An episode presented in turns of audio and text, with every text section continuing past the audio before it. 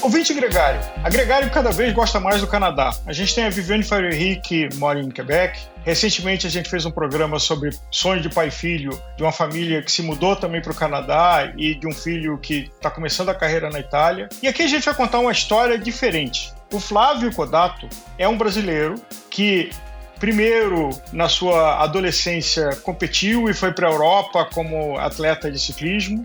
E aí, algumas frustrações que a gente vai conversar aqui voltou para o Brasil, fez uma carreira de sucesso como advogado e, num determinado momento, aos 40 anos de idade, ele tomou uma decisão corajosa com a família, empacotou todo mundo e foi para um lugar que ele conhecia como turista para fazer como a casa nova dele, que é Whistler, no Canadá. Então, Flávio, bem-vindo, obrigado por estar com a gente aqui. Obrigado pelo convite, Álvaro. Prazer. Então vamos do começo. A, a sua primeira carimbada de passaporte para ir para a Europa. Cara, é, isso aconteceu já, ver se eu me lembro, na década de 90. Eu sou de São Paulo, paulistano, e enfim, comecei a me envolver com, com BMX quando eu tinha uns 12, 13 anos, e na sequência, quando eu tinha uns 14, eu comecei a andar de mountain bike, comecei a, a curtir. A minha mãe é nascida ali em Santo Antônio do Pinhal, e sempre ia passar férias ali, então quando eu tinha acho que 13 para 14 anos, foi quando eu ganhei uma mountain bike, estava pedalando ali na USP, eu fui passar férias de inverno em Campos de Jordão, comecei a entrar numas corridinhas, e aí foi natural desenvolvimento, a coisa foi ficando mais séria, eu fui gostando, fui competindo cross country, aí comecei a competir no road cycling também, no início como preparação para o mountain bike, depois porque eu gostei também, enfim, é, comecei a competir. Fui no nível de estadual, seleção paulista, depois seleção brasileira, e é, fui para o Mundial Júnior de mountain bike em 93. Road Cycling Federação não tinha dinheiro, aí não deu para ir. No ano seguinte, uma equipe minha a equipe que eu estava correndo na época, em 94, de um empresário chamado Acácio Lang, ele tinha sido seleção brasileira com o Vanderlei Magalhães também. É, foi ele que me patrocinou a minha primeira ida para a Europa, para a Bélgica, inicialmente para treinar para a volta do Uruguai, isso foi em 94. E, pô, cheguei lá, 18 anos, tinha ido bem no Brasileiro Júnior, achava que ia chegar na Europa, ia andar bem. E, pô, você chega ali, você toma um choque de realidade, né, cara? E primeiro ano muito difícil. Aí, como eu tinha te falado antes, Álvaro, eu dei sorte que a seleção brasileira elite na época, é, um dos atletas não conseguiu embarcar e eles precisavam de mais um atleta, mínimo seis, né, para correr as clássicas. Aí tava o Flavinho ali perdido na Bélgica ali e me botaram para dentro da seleção, né? Eu tinha 18 anos. Foi uma puta oportunidade é, mas muito duro, porque as corridas na época, as clássicas amadoras tinham mais ou menos 180, 190 quilômetros, dava umas 4 horas e meia de corrida, e as maiorias da, das corridas uh, do amador, as normais, assim, tinham 120, 3 horas de corrida, o que já era bastante. Aí, para as clássicas, tinha mais uma hora e meia, e justamente quando o ritmo aperta, cara, é, foi ali que eu conheci o caminhão do prego, as corridas que não conseguia acabar, tá ligado? E, mas eu tinha 18 anos, aí eu fui melhorando ao longo da temporada, entendendo um pouco melhor, aprendendo a me movimentar no pelotão, que bem diferente. É, aí eu dei sorte, uma equipe, um olheiro de uma equipe local, ele me viu participando ali, viu que era novo, me fez um convite. E, e aí eu fiquei pela Bélgica, competindo por essa equipe que se chama ICT Bardegen, e eu fiquei duas full seasons lá, 94 e 95.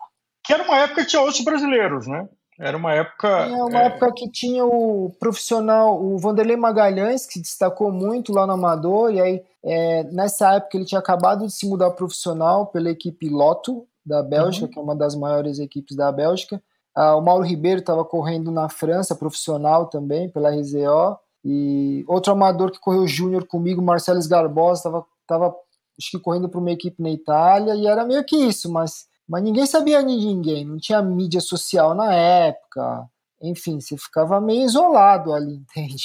E a língua? Porque você não chegou lá falando Flemish, né? Em que cidade você estava? Não, eu morei numa no topo de Bosberg. O município lá se chama Girasbergen, né? Que é o Gramur, aquela famosa subida de paralelepípedo, enfim. Nas últimas versões aqui de Flandres eles tiraram, mas antes sempre passava ali, passava no Bosberg. E ali, como você bem colocou, eles falam Flemish, mas eu acabei me comunicando em inglês. Todo mundo sabe falar inglês também e, e um pouco de francês. Na época eu fiz uns dois anos de francês antes ali na, na Aliança Francesa, achando que a Bélgica era só francês, né? E chegou lá, eu morei num lugar que era Flemish, totalmente diferente. Como foi chegar lá como brasileiro? Você sentiu um preconceito? Você sentiu. Porque isso é uma coisa que a gente ouve falar de que os europeus é, têm um preconceito com o sul-americano. Né? Os colombianos têm seu espaço, os uruguaios um pouco de história, até os argentinos, chilenos, em diferentes momentos. Mas como, foi, como é que você se sentiu como brasileiro lá? Assim? Cara, eu dei sorte, assim, que eu. É, então, esse cara que era o dono da equipe aqui, o Acácio Lang, ele me mandou para morar com uma família, que era uma família que hospedava a galera da Caló e etc, né? Uhum. E esse cara, ele tinha uma, uma casa, no sótão da casa, lá tinha uns quatro quartos e era para atletas. Então eu cheguei lá e eu dividi, eu fiquei dividindo a casa por um bom tempo com outros dois atletas da Dinamarca e dois da Irlanda. Era bem cosmopolita, achei, pelo menos assim, entre nós, assim, não havia a discriminação, nada disso. E nas corridas, ninguém sabe a sua nacionalidade, entende? É, o nego sabe como você se movimenta do pelotão, você tá andando, não tá, tá... Uhum.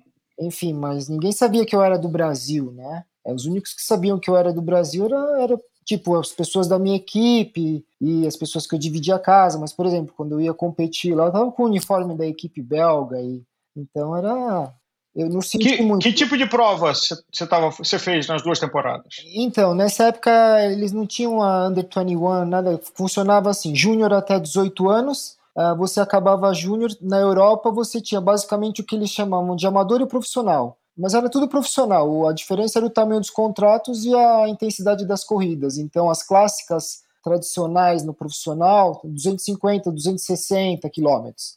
Uhum. No amador da época, 180, 190 quilômetros. Mas todas as clássicas, por exemplo, Tour de Flandres, Liège-Bastogne-Liège, Het-Volk, Ghent-Wevelgem, é, todas essas você tinha a versão profissional e a versão amador. Né? Volta da Bélgica na época, por exemplo, que hoje é profissional, na época era entre aspas amador. Volta de Luxemburgo, que hoje é profissional, na época era entre aspas amador.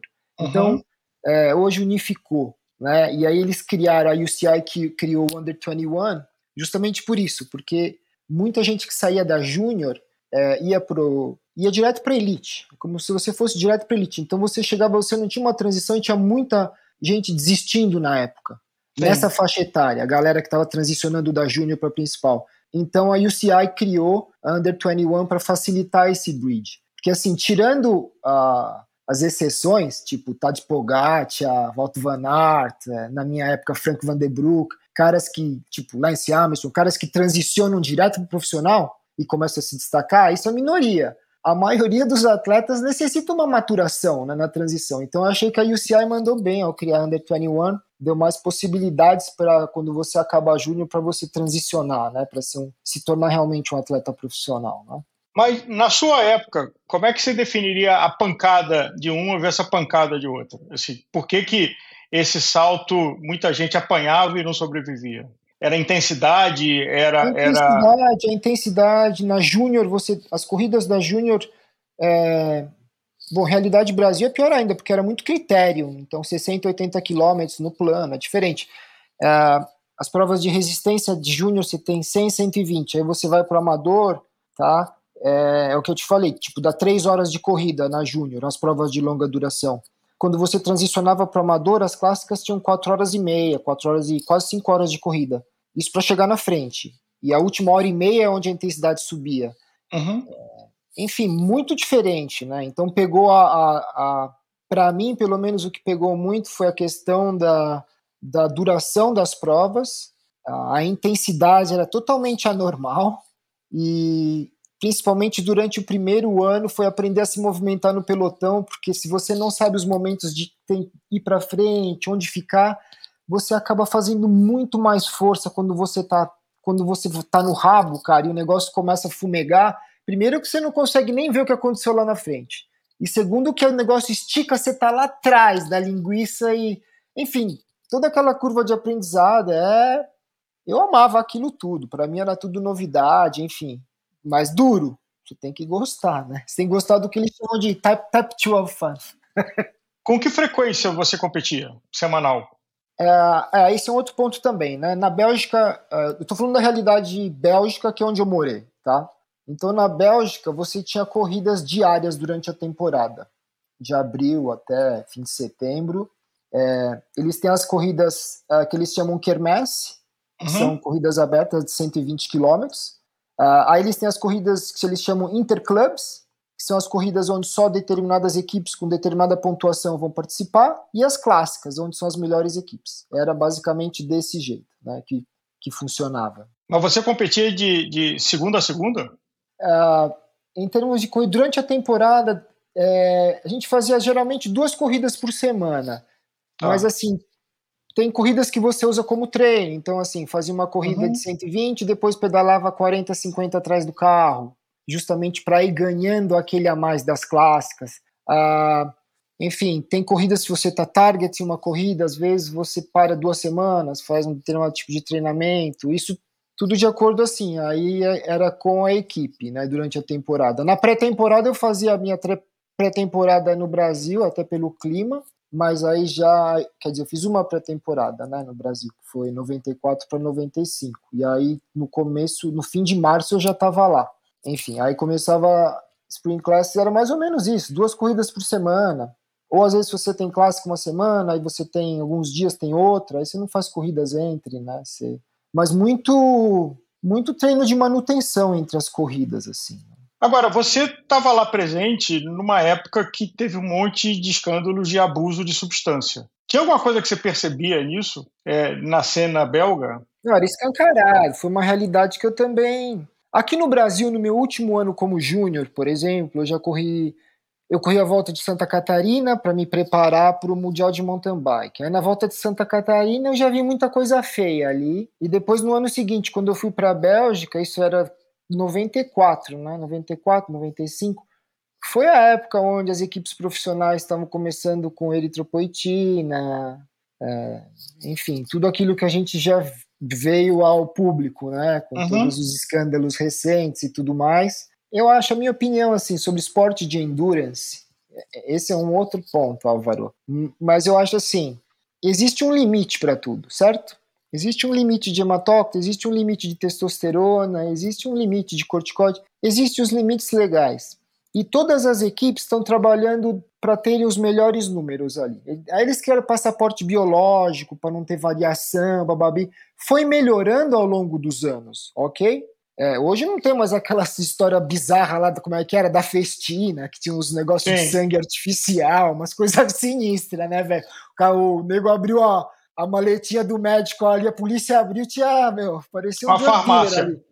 Uma farmácia, umas coisas de louco. Você vê as histórias, transfusão de sangue no busão, aquelas coisas de louco. Isso tinha, e, na, e no amador era pior, porque no amador é, o controle não era tão. Os, havia controle nas clássicas e nas grandes voltas, mas, por exemplo, na quermesse, quermesse 120, a quermesse às vezes o pau comia até pior, porque era anfetamina comendo solta ali, meu, os nego agressivo pra caralho. E eu vi assim, nego que morava comigo, é, às vezes os caras tinham umas ampolinhas de corticoide, Tipo, no Brasil, os caras, ah, dexacitroneurin, tá ligado? B12 com, com cortisona, os caras tomavam. É, você sempre, eu sempre, o, o ciclismo e o doping, eles, é, eles têm uma história de longa data, longuíssima data. Se você vê Tour de France lá em 1920, nego tomando saquinho de conhaque no, no pé do Pirineu ali, infartando, tá ligado? Ah, até lembrando, o primeiro Tour de France é, teve um cara que foi desqualificado porque subiu no trem, né? Então, assim, é doping. Ele roubou o jogo porque ele subiu no trem para fazer um percurso e pedalou menos. Então, então, o ciclismo e o doping, eles... É eles andam juntos. É, no sentido assim, tem aquele limite que até ali é vitamina, né? Vitamina, aminoácido, suplementação. Aí você cruza aquela linha, virou doping. Uhum. Então, eu tenho uma, assim, por já ter passado por tudo isso, eu, eu nunca usei doping. Foi um dos motivos que eu parei, tá? É, por quê? Porque eu tinha noção que se tinha muita história de nego no amador que carburava muito, ganhava contrato no profissional e não conseguia vingar. Por quê? Uhum. Porque já tinha turbinado os tubos lá no amador. Então todo mundo da época falava: não, se é amador, se é amador, é, não toma, não toma. Tipo, porque quando você for profissional, aí você ainda vai ter aquele leverage, tá ligado? Sim. Então, mas assim, por isso que quando eu voltei a pedalar, eu voltei muito mais afim, assim, dos esportes que são gravity oriented, que é tipo enduro e downhill, que eu acho que é skills first. Os esportes de endurance sempre vai prevalecer a força bruta e física, cara. Agora, antes, antes da gente ir para a gravidade, é, muita gente fala que tem uma barreira que tem gente que não consegue andar acima de 200 km. O cara é muito bom em provas sub 200 km. E quando você coloca mais do que 200, tem gente que por mais que ande não consegue. Você, você sentiu isso? Cara, eu eu assim, eu fui um caso de burnout precoce, né, meu? Eu corri só duas temporadas. Quando eu, eu acabei, eu tinha 21 anos ainda, tá? Eu acho que eu estava em pleno desenvolvimento porque já minha, na minha segunda temporada, na, na, minha primeira temporada, a única clássica que eu consegui acabar ali entre os 60 foi o Tour de Flandres, batendo lata. Foi a melhor, foi que eu andei melhor. Porque as clássicas lá, velho, larga assim, 180, vai acabar uns 70, 80. Não é que acaba todo mundo, brother. A galera espanou, foi espanando ao longo do caminho. É, sem dúvida, a distância é um fator determinante. Agora, essa barreira dos 200 quilômetros, nunca vi. Tem assim, eu, eu, eu trabalho mais por horas, né, de esforço. Sim. Porque 200 quilômetros na Milan-San Remo é uma coisa, 200 quilômetros no Pirineus é outra. Uhum. Então é mais por horas de, de esforço. E isso eu sentia, é o que eu te falei na minha transição, que estava acostumado a fazer três horas de esforço nas corridas de longa duração na Júnior, 120K, e você chega lá e tinha corridas de quatro horas e meia, as clássicas, quase cinco horas, e é justamente quando o negócio apertava. É... então, na minha primeira temporada, a maioria espanava. Mas depois de velho, eu comecei a ver o Tour de France e tal, e tinha os caras da minha geração, o Rick Verbrugge. O Rick Verbrugge somou comigo na Liège, nós entramos no caminhãozinho do prego junto. E aí o cara, pô, o hum. Rick Verbrugge, tá ligado? Foi profissional pela Loto. É, o, o, o, como é que é? Mario Aerts, tá ligado? Mario Aerts também, sobrou lá comigo lá atrás, foi profissional também. Companheiro aí eu de baba. com aquele saudosismo, tá ligado, Álvaro? Eu falei, pô, eu poderia ter chegado lá. Tipo, mas esse é um outro aspecto do ciclismo também se você é realista, chega um momento que você fala, brother, no meu caso, você fala assim: é, eu não vou ganhar o Tour de France. Na melhor das hipóteses, eu vou ser um profissional do caralho se eu tiver numa equipe que vai correr o Tour de France e eu for chamado uhum. para correr, que aquilo já é o, o ápice. Sim, é o topo da montanha.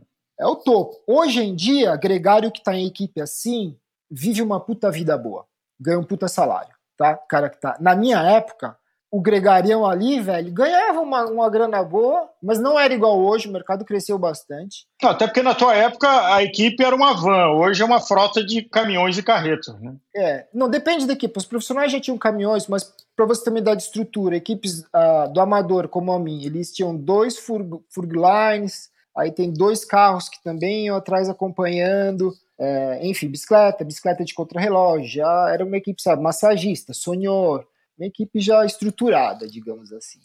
E os esportes de gravidade, assim, onde é que você clicou que falou, é, você falou do aspecto do doping, era um jogo que você não queria jogar, mas isso aconteceu ainda na Bélgica ou você, quando voltou do Brasil? Não, a minha decisão de voltar, de meio que abandonar o ciclismo, foi uma combinação de fatores, mas o principal foi o doping, como estava indo, e o lifestyle, assim, eu quero viver esse lifestyle pelos próximos 10, 15 anos aqui na Europa, porque se você é europeu e você vai transicionar a sua carreira na época, era muito mais fácil, você tinha muito mais opções de trabalho na Europa, que você ia viver uma vida boa, ok? Uhum. Se você é brasileiro e depois disso você volta para o Brasil, você vai fazer o quê? Você vai abrir uma bicicletaria? Sim. eu não tinha, entende? Muitas opções, enfim. Eu também não tive um mentor. Eu tive um treinador. Um uhum. cara que me ensinou sobre fisiologia do esporte, me passava planilha. Agora, eu não tive um mentor, né? Eu era um moleque, eu tava lá e, porra, é, por isso que faz a diferença. Né? Depois a gente entra nesse no que me motivou a, a migrar depois da volta para ser bike coach, mas foi um pouco por aí, foi o que eu não tive.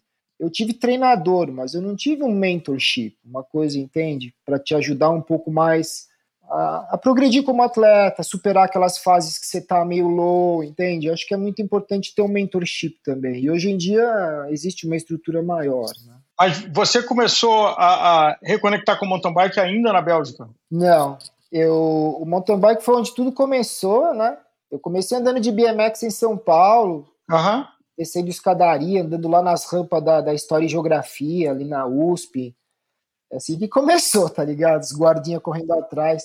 E aí eu ganhei minha primeira mountain bike, é que eu te falei. Tava lá, minha família, a família da minha mãe lá em Santo Antônio do Pinhal, fui para Campos, me inscrevi nas corridinhas, caí, gostei, competi, cheguei, enfim, comecei lá. O, o mountain bike sempre foi uma paixão. Aí eu comecei, como eu morava em São Paulo, a gente era ali uma galera tinha pouco, porque a galera boa era tudo do interior na época, né? Uhum. E no estado de São Paulo era a galera de Valinhos, era o Valinhos uhum. Storm e tal, tinha o Trivelato, o Solins, que tinha uma galera ali que todos os caras andavam muito bem na época, e, e a gente da capital ali tinha eu e o Gugu, o Gustavo Jorge, né? Que voltou, inclusive, ele tem uma história parecida com a minha, que a gente parou, ele voltou, mas ele voltou pro, pro cross country, tá ganhando o Brasileiro Master, enfim. E o mountain bike era a paixão na época, e todo fim de semana ia correr mountain bike, mountain bike. Aí, quando eu fiz 16 para 17, comecei a usar road bike para treinar, comecei a entrar em corridas de road cycling para ganhar preparo para o cross country. E gostei, aí acabei parando na seleção paulista, acabei ganhando várias medalhas no brasileiro, enfim, fui super bem.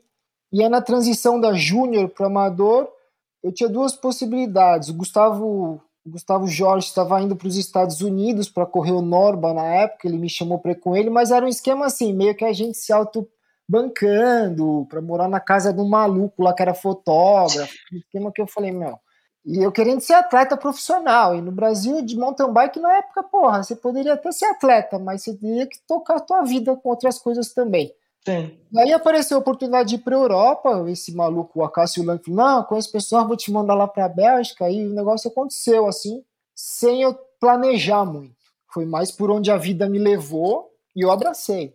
Né? Essa que foi a do mountain bike, de repente eu acabei minha história nas duas rodas aí como ciclista profissional na Europa, entende? Agora, você voltou para o Brasil com quantos anos? 21 para 22, é, 22. Como é que você cuidou da tua educação? Porque você voltou do Brasil e depois você começou uma meio, meio é, super-homem entrando na cabine e virou advogado, gravatado. Foi bizarro, foi bizarro. Eu cheguei em setembro, cara, quando eu desisti assim, cheguei em setembro, falei pra minha mãe, tô voltando. Minha mãe ficou desesperada, não, você não quer acabar a temporada? Eu falei, não, tô voltando, vou fazer direito, me matricula no ângulo, aí, no cursinho. Aí eu cheguei um alienígena ali, dois anos morando na Europa, fazendo ciclismo, e, enfim fiz o, o vestibular, passei, passei em direito na PUC, e aí foi. E aí 20 anos se passaram. Pois é, e aí você 20 anos na vida de escritório, engravatado. É, e como é que o esporte ficou? Porque estava na veia, você estava praticando um volume de profissional, é, mas aí a rotina de, de advogado não dá para ter hora. É... é... mudou muito, assim, foi uma mudança bem radical na minha vida. E eu tinha uma válvula de escape que, assim, aos finais de semana, a galera do prédio onde eu morava gostava de pegar onda. E aí eu comecei a me envolver, pegar onda e, e a minha válvula de escape, assim, eu trabalhava de segunda a sexta, ia pra faculdade, trabalho, aquela vida, né, cara, corrida. E aí durante os próximos aí quase 20 anos eu, eu usava a bicicleta só, assim, commuting, Tipo, tinha uma bicicletinha na, na praia ali que eu usava para ir até a praia e voltar, mas eu desencanei, assim, cara. Eu, o meu negócio foi foi o surf, assim, foi o primeiro esporte na minha vida que eu consegui fazer por pura paixão, sem ter a necessidade de competir. Então era algo novo para mim e era algo que me revitalizava aos finais de semana para enfrentar aquela rotina dura, né, cara, da, da Babilônia ali. Então foi isso, eu só voltei a pedalar depois de quase 20 anos, cara. Quando eu te falei, eu tava para quase 40 anos ali, aquela crise da meia-idade, e numa das viagens a trabalho eu comprei uma bike, trouxe uma bike, uma hardtail ainda. e, assim, tudo ali na Bíblia, trabalhando, ganhando salário, constituindo família. Aí de repente chega uma hora aos 40 fala, puta, não é isso. É, já os questionamentos de de vida, aquela história de receita bruta versus lucro prejuízo, essa discussão já vinha ocorrendo, né? Já com as meninas crescendo na época, na época elas tinham o quê? 10, 12, estavam começando, já entrando na adolescência, enfim, você começa como pai, eu comecei, a gente começou a refletir sobre qualidade de vida, é, segurança, esses aspectos, que tipo de educação que você quer dar, enfim, que tipo de sociedade você quer morar, vários aspectos. Alguns anos, dois, três anos pensando, assim, até a gente maturar essa decisão e de mudar, né, de país, assim. Só um hiperlink, a história de é, receita e lucro é, foi uma conversa na, na, na, prévia aqui de um conceito que é de um amigo, que muitas vezes a gente fica olhando o quanto a gente ganha, né, então a receita, o faturamento, mas a gente não olha o que, que sobra de lucro. E o lucro no sentido aberto da palavra. Então você tem qualidade de vida, você tem saúde, você está com as pessoas que você gosta. E às vezes, quem tem muito faturamento tem muito pouco lucro, porque está trabalhando 20 horas por dia, entra na roda de eu preciso trabalhar mais para ganhar mais, para consumir mais, para fazer mais, e até que a vida de repente dá um susto, infarta, sei lá. Uhum. É, então, um caso genérico aqui, só para dar o hiperlink. Uhum. Agora, como é que foi a construção da decisão de falou para tudo, vamos cruzar a fronteira para o norte de novo? É, foi uma decisão que ela foi, foi tomando forma. Inicialmente, assim, o Whistler, a gente, como família, a gente gostava de ir para o Whistler no inverno, aquelas duas semanas do ano que você consegue sair do escritório, enfim, reunir a família. E era um lugar que a gente achou muito bacana, assim, e o, e o Canadá, o jeito do, da sociedade canadense, assim, eu, eu, a gente gostava mais com olhos de turista, ainda mais a gente sempre simpatizou. E no começo a gente pensava em mandar as meninas para fazer um intercâmbio, alguma coisa assim. Mas aí, sei lá, cara, foi uma época que também as coisas esses questionamentos do lifestyle que você está vivendo, enfim, o quanto você quer continuar se comprometendo com aquilo, até que ponto, enfim, quais são os prós e cons daquilo. Ah, começou, a gente começou a pesar e decidiu que seria bacana. A gente fez um plano, eu acho que assim, a minha dica, se tem gente que quer mudar de país, eu acho que assim, é viável. Eu sempre falo que é viável. Where there's a will, there's a way, né? Uhum. Mas na medida em que você, quanto mais planejamento, melhor. Então, assim, numa situação que você é um cara solteiro, com menos de 30 anos, muito mais fácil, né? É, numa situação como a minha, que a gente tinha família, minha esposa, duas filhas, é, dois cachorros, demandou mais planejamento, né? É, mas ao mesmo tempo, cara, é, se você não, se você não está acostumado, se você não é risk taker, se você não gosta de tomar risco, é, você não vai fazer uma mudança de país ele envolve muito risco, né? E a gente traçou alguns cenários, o cenário de curto prazo, primeiro ano, o cenário de médio prazo, tal. A gente tinha um plano dos primeiros cinco anos, o que, que a gente deveria galgar ao longo dos cinco anos e se não desse certo, como é que volta ou não volta, entendeu? E a chegada, porque um lugar que você conhecia como turista, você chegou para ser um trabalhador. E aí a gente já ouviu essa história algumas vezes de que uma coisa é você está num lugar onde você é cliente de tudo. Então você é bem tratado porque você está gastando dinheiro. É. A outra é quando você se muda, que você vira um concorrente. Quando a gente se mudou, né, houve muita coisa entre, mas quando a gente se mudou aqui para Whistler, a Fernanda já Fernanda continuou trabalhando como consultora, ajudou. Aí eu cheguei e comecei isso 10 anos atrás. Aí eu comecei a pegar minhas certificações e trabalhar como instrutor de mountain bike. Uh, e depois de alguns invernos também como instrutor de snowboard. Foi todo um processo. Eu acho que a integração Whistler é muito bacana, que você não se sente um freak, de tipo, porra, o cara era advogado no Brasil, tem 40 anos de idade aí, agora tá sendo instrutor, né, meu? Por quê? Porque aqui em Whistler tem muito disso, tem muita gente super qualificada e que decidiu mudar de vida e veio para cá. Mas não tem emprego de um alto nível para todo mundo, entende?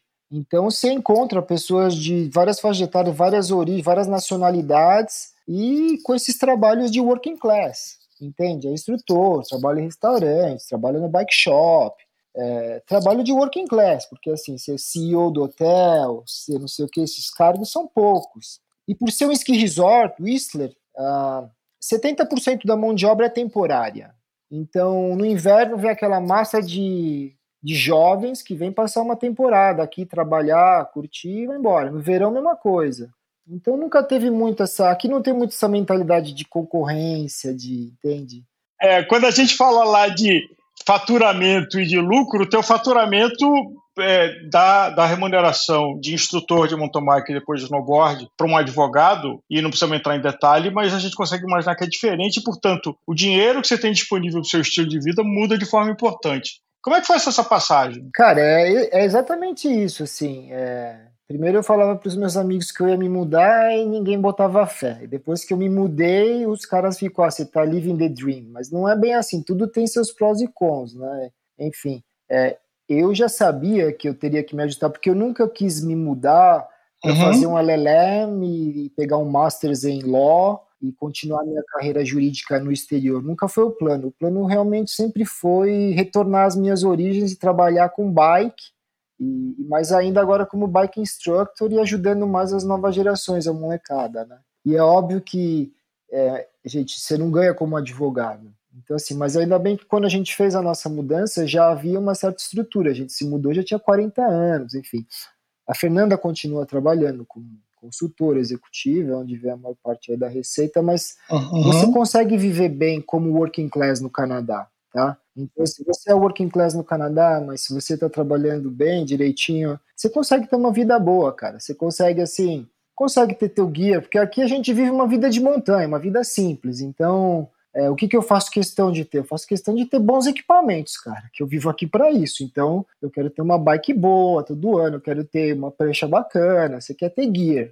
Quem mora aqui quer ter gear. E você tem acesso, na medida em que você trabalha na indústria, você já tem acesso a várias oportunidades, né? É, você, tipo, tem preço subsidiado na bicicleta, acaba ganhando muito aparelho, enfim, acaba, é, você acaba com, conseguindo ter um lifestyle interessante que, que você consegue sustentável, digamos assim. Mas é a questão também, é, essa questão de status, entende? O Brasil é muito mais classista e você está vivendo numa certa realidade. Aqui no Canadá, quando a gente decidiu se mudar, hoje é uma realidade mais assim, bike instructor, mais working class, entende?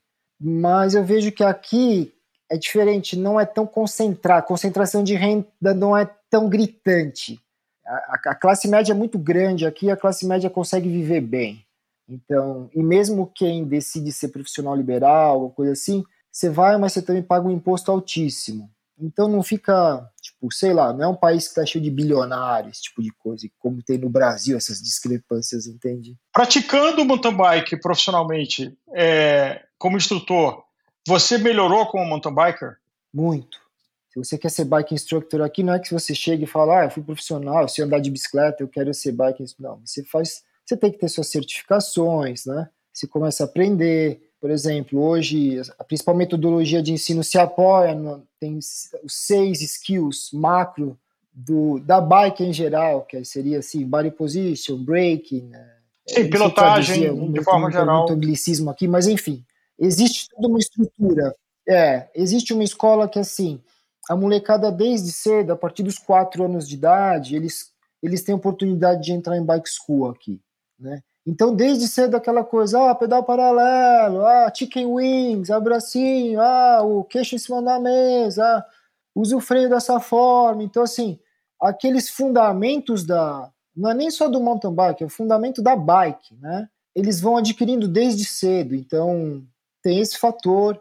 Tem o fator do terreno também, que é um, assim, o terreno aqui na British Columbia, aqui na, no City Sky, em Whistler, é incrível para desenvolvimento, né, cara? Eu acho que, acho que você melhora agora, por exemplo, não dá para você ser bike coach e tentar performar bem em corrida, tá? Por exemplo, eu depois de velho, eu gosto de corrida, tá na minha natureza. Aí, os enduros que eu me inscrevi na categoria dos velhos, chamada Masters, cara, você tá lá trabalhando quatro vezes por semana instruindo os moleques no bike park. Você não tá treinando, fazendo intervalo, pedalando, de repente você se inscreve numa corrida de enduro que é tipo um IWS. É, vai ser difícil você performar no seu melhor. Aí chega uma hora que, tipo, você tem que um pouco decidir o que você quer fazer da vida. Atualmente, o meu foco é, é ser um bike coach, entende? É isso que eu gosto de fazer. Mas é óbvio que você quer andar no alto nível. Então é questão de você administrar a tua, tua agenda também, salvar um pouco de tempo para você, quando você tiver tempo livre, ter aquela vontade extra de ir lá, enfim, dar umas laps, enfim, esse tipo de coisa. Fala pessoal, aqui é o Leandro Bittar. Eu estou fazendo uma pequena interrupção nesse podcast, mas é um recado muito importante da Shimano sobre o recall dos pé de velas Ultegra e Dura Ace. Se liga. Aviso de risco: pé de velas Estrada 11 velocidades Holotech 2. Reafirmando o compromisso com a satisfação e segurança de nossos clientes, a Blue Cycle e Fishing Distribuidora SA, distribuidora exclusiva dos produtos da marca Shimano no Brasil, convoca os clientes que adquiriram o produto Pedivelas Estrada 11 velocidades Holotech 2 da marca Shimano, fabricados entre 1 de junho de 2012 e 30 de junho de 2019 ou que tenham adquirido bicicletas equipadas com o produto a comparecerem a uma assistência autorizada da Shimano para realização gratuita de inspeção técnica e, se o caso, substituição do pé de vela. Recentemente, identificamos que alguns pé de velas podem apresentar delaminação ou separação na colagem de suas camadas e, consequentemente, podem se partir. Nesses casos, o ciclista pode perder o controle da bicicleta equipada com os pedivelas, podendo ocasionar acidentes, quedas e lesões. Os produtos afetados são pedivelas Dura-Ace e Ultegra, com os seguintes números de modelo: Ultegra FC 6800, FCR 8000, Dura-Ace FC 9000, FCR 9100 e FCR 9100P, e com os códigos de produção KF a KL, LA a LL, MA a ML, NA a NL, OA a OL, PA a PL, QA a QL, RA a RF. Os números de modelo e os códigos de produção estão estampados no lado interno do braço do pedivela, na parte próxima ao encaixe do pedal. Para verificar se o seu pedivela está contemplado nessa campanha, entre em contato conosco por meio do telefone gratuito 0800 940 0407 das 8 às 17 horas de segunda a sexta-feira, ou pelo website bike.shimano.com.br no menu Informação, opção Contato. Se o seu pedivela estiver contemplado em um desses códigos de produção, recomendamos o imediato comparecimento a uma das assistências técnicas indicadas no website www.shimanoservicecenter.com/br/lojas. Os serviços de inspeção e reparo são gratuitos, poderão ser agendados de imediato e levam cerca de 45 a 60 minutos. Tem gente que diz que a gente educa mais pelo exemplo do que pela fala, e você tem filhos. É, que caminho você gostaria que seus filhos profissionalmente seguissem? Cara, eu tenho duas filhas, elas na verdade já estão seguindo aí, o, tipo a minha filha mais velha acabou de se graduar aí ano passado na Emily Carr em Industrial Design, é, seguindo a vida dela nesse caminho. A minha caçula agora está tá acabando um curso de psicologia para fazer direito, enfim, que aqui direito você não entra direto na faculdade de direito, você tem que fazer um, uma graduação em algum outro curso. Eu nunca direcionei, eu acho que é um pouco com elas, até porque aqui, assim, durante o, uma coisa que ajudou aqui, que o sistema educacional, ao contrário do Brasil, que você tem o dia D do vestibular, aqui não, aqui eles consideram para você ser admitido na faculdade a média dos seus últimos dois anos no high school. Então, se você está pensando em algo, você começa, você começa a pensar lá no teu penúltimo ano de high school já, para ir se preparando, enfim, tem até uma matéria de, como é que é, aquelas de direcionamento profissional, sei lá, faz umas 100 questões para ver, é, teste vocacional, uma, é, mas é um semestre inteiro de teste vocacional, enfim, você até que ponto ajuda, não ajuda? Até porque, como pai, hoje em dia, a minha grande aflição, e eu acho que da maioria dos pais hoje em dia, é assim, é, os nossos pais, os nossos avós, viveram numa realidade em que você tinha uma receita determinada, que você entrava numa boa faculdade, depois uhum. você conseguia um bom trabalho e você teria uma boa vida, certo? Esse negócio foi por água abaixo, brother, com a velocidade das transformações hoje em dia, é um negócio que assim, meu. Então, tava até ouvindo um podcast com aquele cara, o Yuval, e a dica, e uma pergunta que o cara fez foi: qual a sua dica para a geração de hoje? Para eles, tipo, serem bem-sucedidos, alguma coisa do gênero.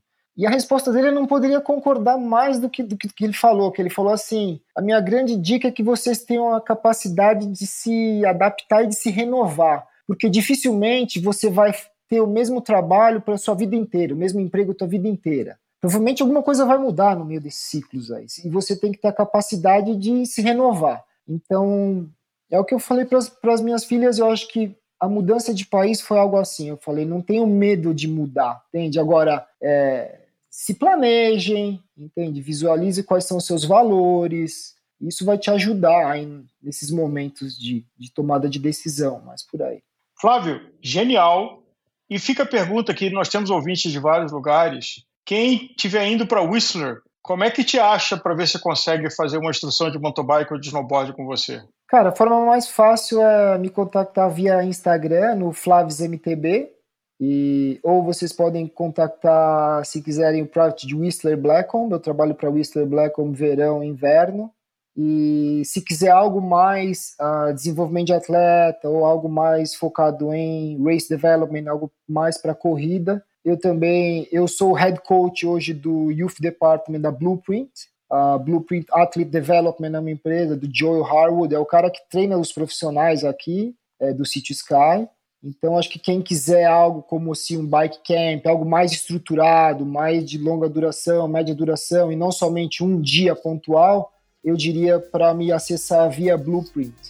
Agora, se você quer uma aula no bike park, vem um dia e tem algo mais pontual, ah, quero fazer line, quero fazer dirt marchand, aí me procura via Whistler Black como que funciona bem. Flávio, muito obrigado. Inveja branca aqui. É, eu sentado em São Paulo gravando e você em Whistler. Mas é, obrigado, parabéns pela tua história, pela tua coragem, por não ter medo de mudar é, e junto com a tua família a história que você construiu. E tem chão aí pela frente, né? Você tá com 40 e pouco, é, ainda tem, tem chão aí. Minha, minha lombar, não sei se ela concorda, mas tem mais.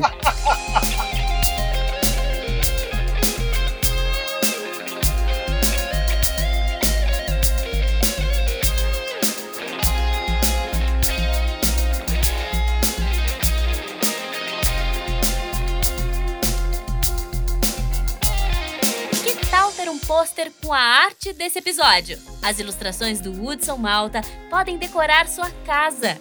Entre em contato com a gente e saiba mais!